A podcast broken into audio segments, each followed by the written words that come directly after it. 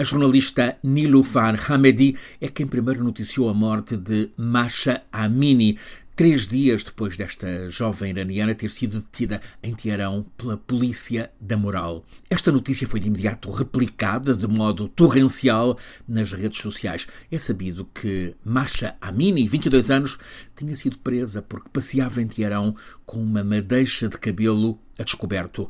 A notícia da morte de Masha foi publicada por Nilufar no Charg, o jornal muito lido onde ela trabalha e que em 20 anos de publicação tem vasta história de confronto com a Comissão de Censura do Regime. As edições diárias em papel do Charg são com frequência apreendidas e as digitais bloqueadas. Dez dias depois de ter noticiado a morte de Masha, Nilufar agora está presa. A polícia entrou em casa dela ao fim da madrugada, apreendeu-lhe o telemóvel e dois computadores. Levou-a detida. Ainda não recebeu qualquer acusação formal.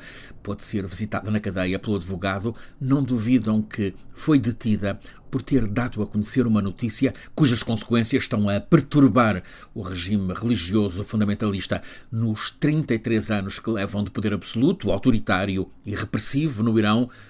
os ayatollahs já enfrentaram várias vagas de contestação. Esta de agora é inédita pela dimensão, pela extensão da propagação.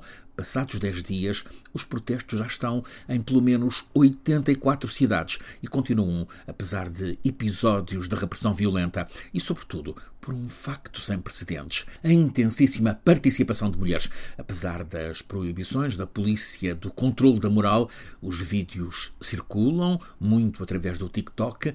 Vemos grandes ajuntamentos, imagens de mulheres que queimam o véu, que cortam o cabelo. Também chegam relatos escritos contam que as mulheres, que não são apenas as jovens, escolarizadas ou não, pobres ou não, heterossexuais ou não, religiosas ou não, a estas cada vez mais mulheres que lideram o levantamento, juntam-se no protesto cada vez mais homens. A morte de Masha desencadeou esta fúria que, apesar da repressão, está instalada nas ruas. Começou nas universidades, mas espalhou-se, está intensa no noroeste iraniano, a região dos curdos, que são 10% dos 84 milhões da população do Irão. O que começou por ser um protesto pela morte de Masha, logo passou a revolta contra restrições, contra a imposição do véu e agora está um combate pela liberdade. Portanto, contra o regime. Já há quem fale em revolução iraniana, desta vez encabeçada por mulheres de coragem. Elas estão a ser a força motriz do protesto. Denunciam com chama o regime petrificado que as tem pretendido humilhar.